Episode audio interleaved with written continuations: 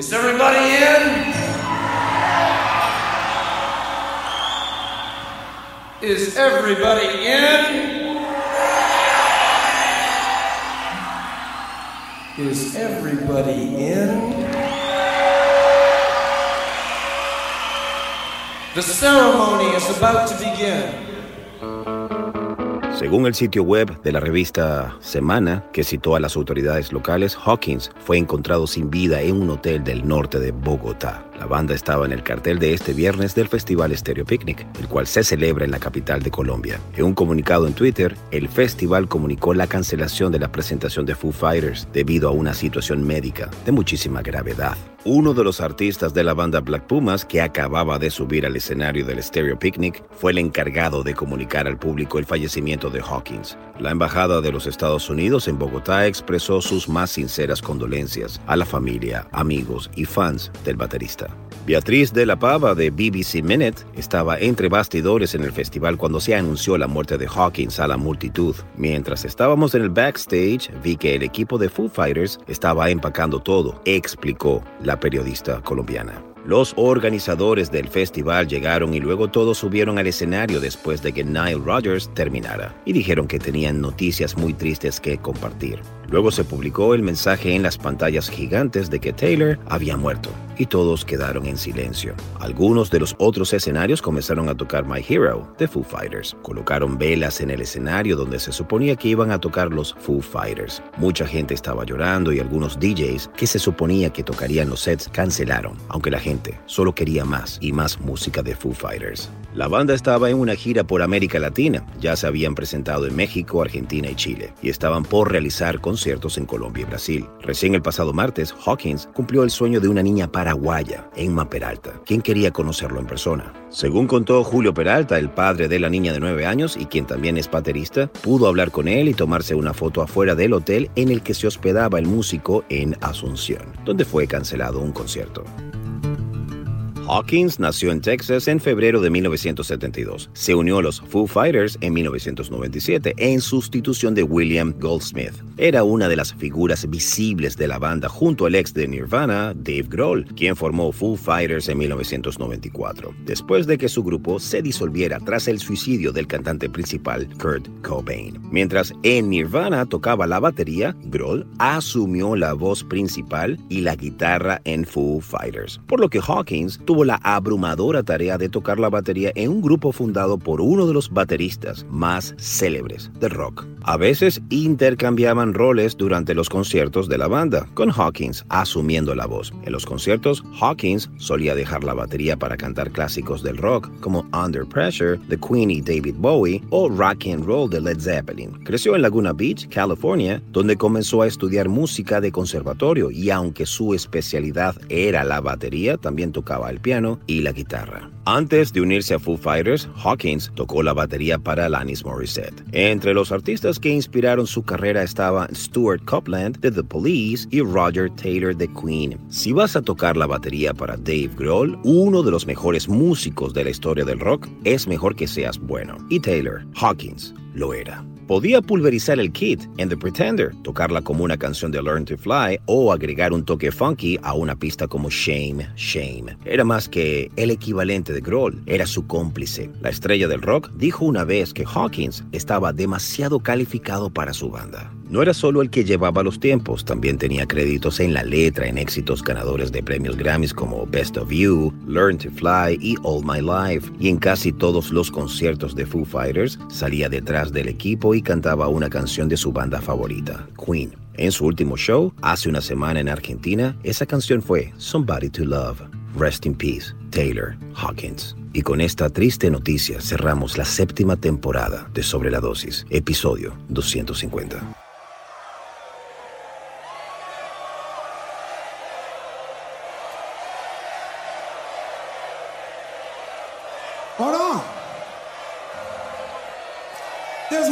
Person you can't forget. Ladies and gentlemen.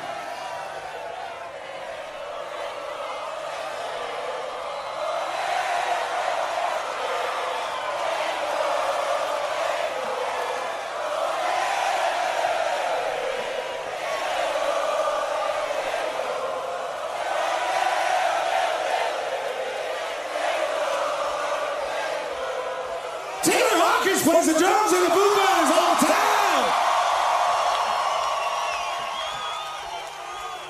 Taylor, do you love it? fucking love playing big, fucking huge stadiums in Buenos Aires. Uh, it's pretty fun. It's pretty fun. I like it too. You know, the best thing about Taylor Hawkins, he's the best fucking drummer in the world. We love him so much. But here's the thing. You, you haven't seen his pants yet. You want to see Taylor Hawkins' pants? Do you want to see his pants?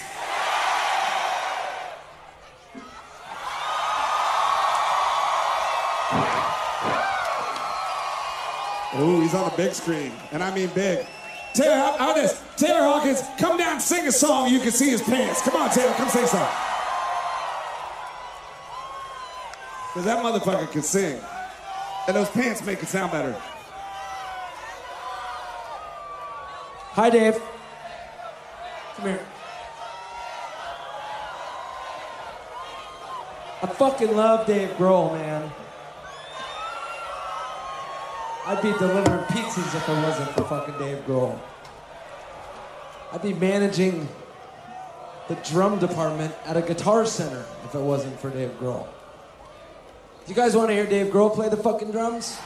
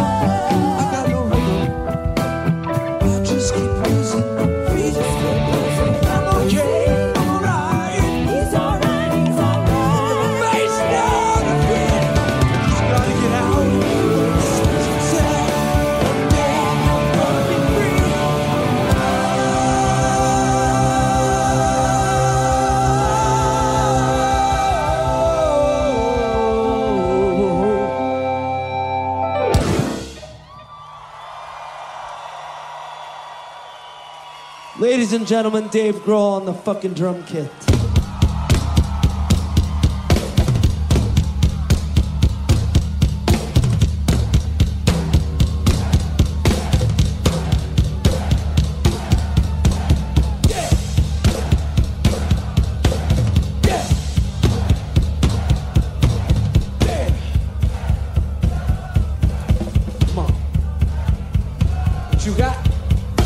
Oh, you got something. Something badass. Ah, some famous triplets.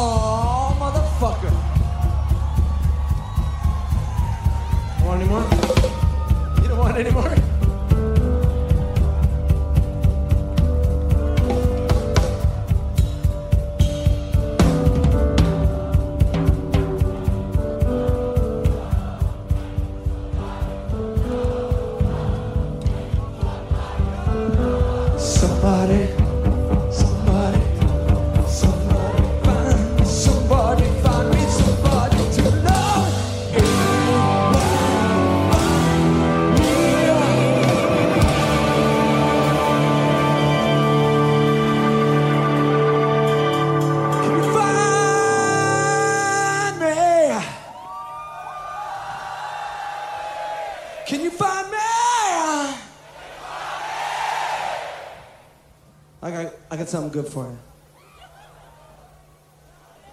Sammy, baby.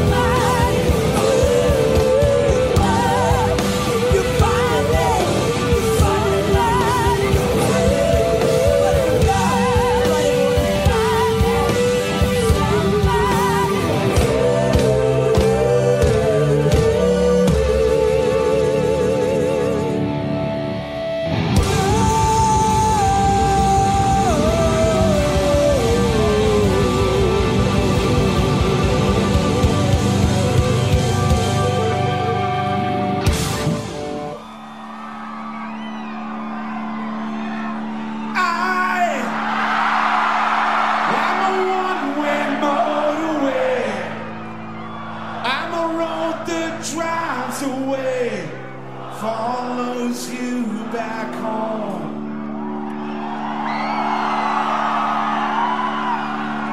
I, I'm a street light shining.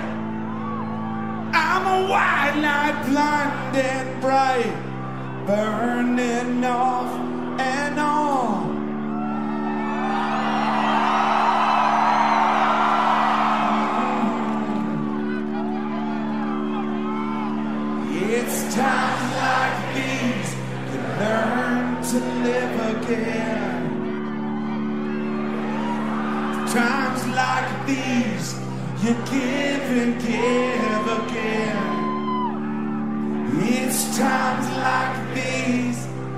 learn to love again.